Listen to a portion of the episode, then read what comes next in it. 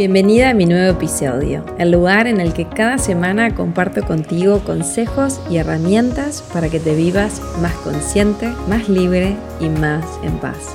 ¿Estás lista? Mi nombre es Flor Guba y quiero que en estos 10 minutos que dura el episodio estés súper atenta y tomes nota de todo lo que tengo que contarte para que lo apliques y experimentes en tu vida. Comenzamos.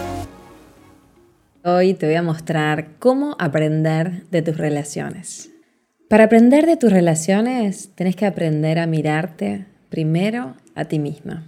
El gran error que todas cometemos es poner la causa de nuestros problemas, de nuestro dolor, de nuestro sufrimiento afuera, o sea, en la otra persona. Tu pareja, tu papá, tu mamá, tu jefe, tu hijo. Y cada vez que hacemos esto, nos perdemos la maravillosa oportunidad de conocernos y de cambiar. Todo comienza con una inversión en tu pensamiento.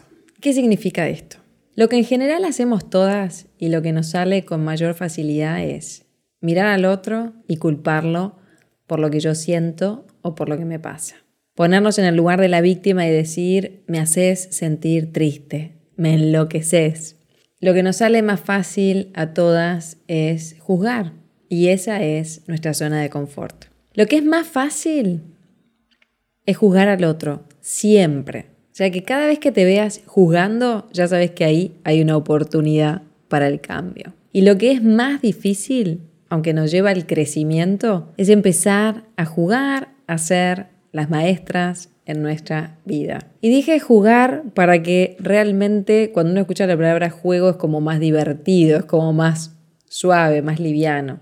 Y si logramos ir a ese lugar vas a ver que es mucho más fácil. Entonces, esto es poner la causa dentro de mí y vivirme desde una conciencia unida. Esto es hacer una inversión de pensamiento. ¿Qué significa? Te lo voy a explicar bien simple. Una conciencia unida es una conciencia que comprende que la separación es una ilusión, que todo está interrelacionado y conectado y que nada ocurre por casualidad. Esto quiere decir, la persona que está al lado tuyo está ahí porque somos pura conciencia, somos pura energía. Cada una de nosotras lleva su información que es pura información, pura vibración. O sea, resonamos. Entonces, Está claro que no nos damos cuenta de esto, ¿no? No, estoy todo el tiempo consciente de que, ah, a ver, yo soy información, yo soy energía y entonces resueno con esta persona y por eso estamos juntos.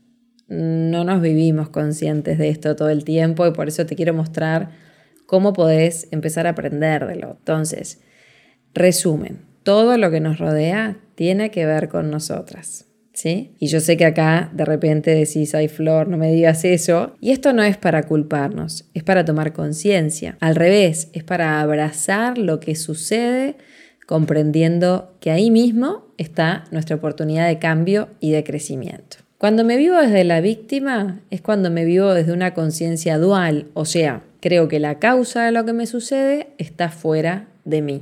Y cuando me vivo desde una conciencia unidad, la causa está dentro de mí.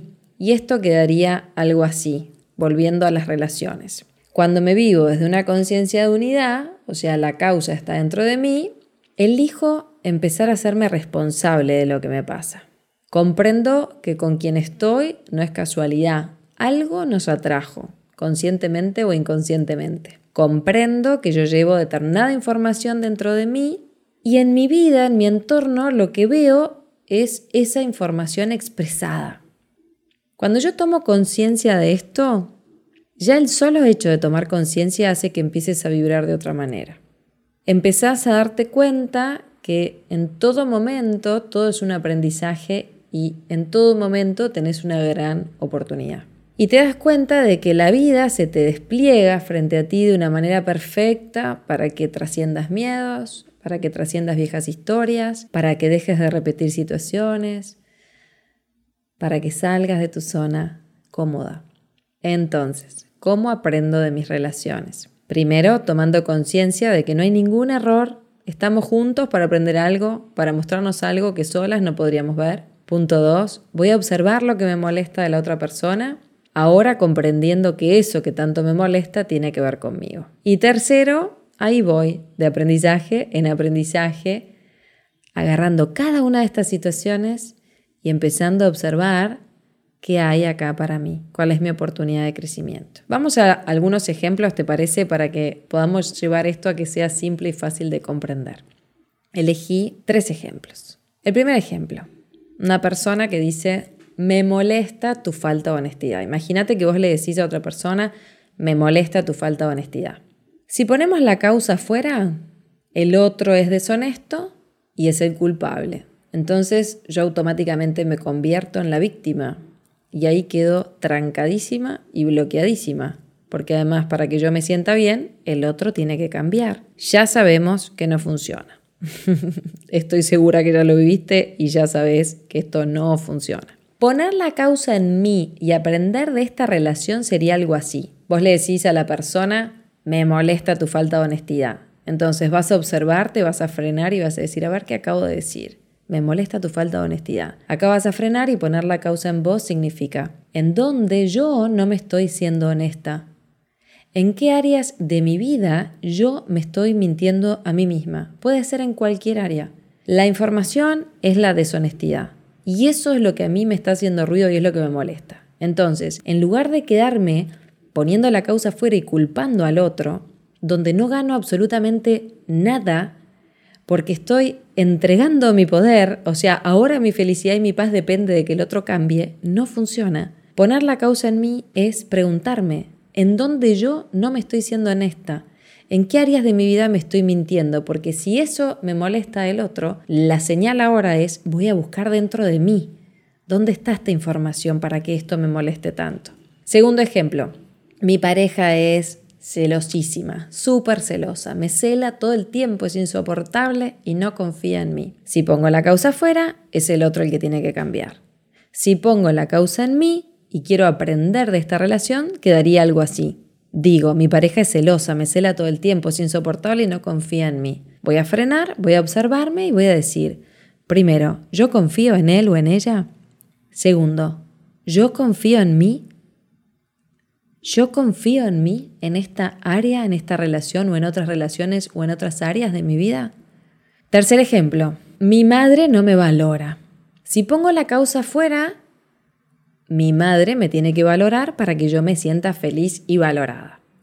Si pongo la causa dentro de mí y me dispongo a aprender de esta relación, sería algo así. Primero, ¿qué significa que no te valora? Esto es muy importante porque para mí puede significar una cosa y para vos otra. Entonces, primero aclarate. ¿Qué significa para vos que no te valore? Después de aclararte en relación a qué significa eso para vos, te vas a preguntar, ¿yo me valoro a mí misma? ¿Yo me valoro a mí misma? ¿Para qué preciso la valoración de mi mamá? Y acá, en este tercer ejemplo, te voy a llevar un poquito más profundo. ¿Dónde aprendiste lo que es que te valoren? ¿Cómo vivían tus papás? ¿Qué aprendiste en tu infancia? ¿Dónde grabaste lo que significa que te valoren? Y ahí tenés todo un mundo para profundizar en ti. Con estos tres ejemplos simples quería mostrarte lo que significa que aprendas de tus relaciones. En lugar de ponerlo afuera y culpar al otro, todo lo vas a llevar a ti para darte cuenta dónde está tu oportunidad de cambio y transformación. Entonces, cuando veas que alguien te molesta, te irrita o aprieta todos tus botones, frena y observate. Te dejo algunas reflexiones adicionales para pensar. Y la verdad que el día que yo me hice estas preguntas, mi mundo cambió por completo. ¿Cómo puedo yo pedirle a alguien que me dé algo que ni yo misma me doy?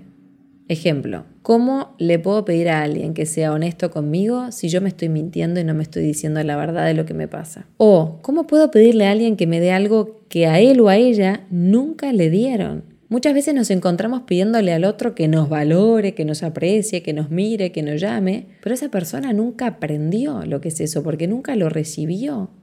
Entonces, ¿qué tal si lo damos vuelta y dejamos de proyectar la responsabilidad a terceras personas y empezamos a hacernos nosotras responsables de lo que nos pasa a nosotros en nuestra vida? Cambiar nosotras es difícil, pero querer cambiar o tener la ilusión de que voy a poder cambiar al otro es fácil.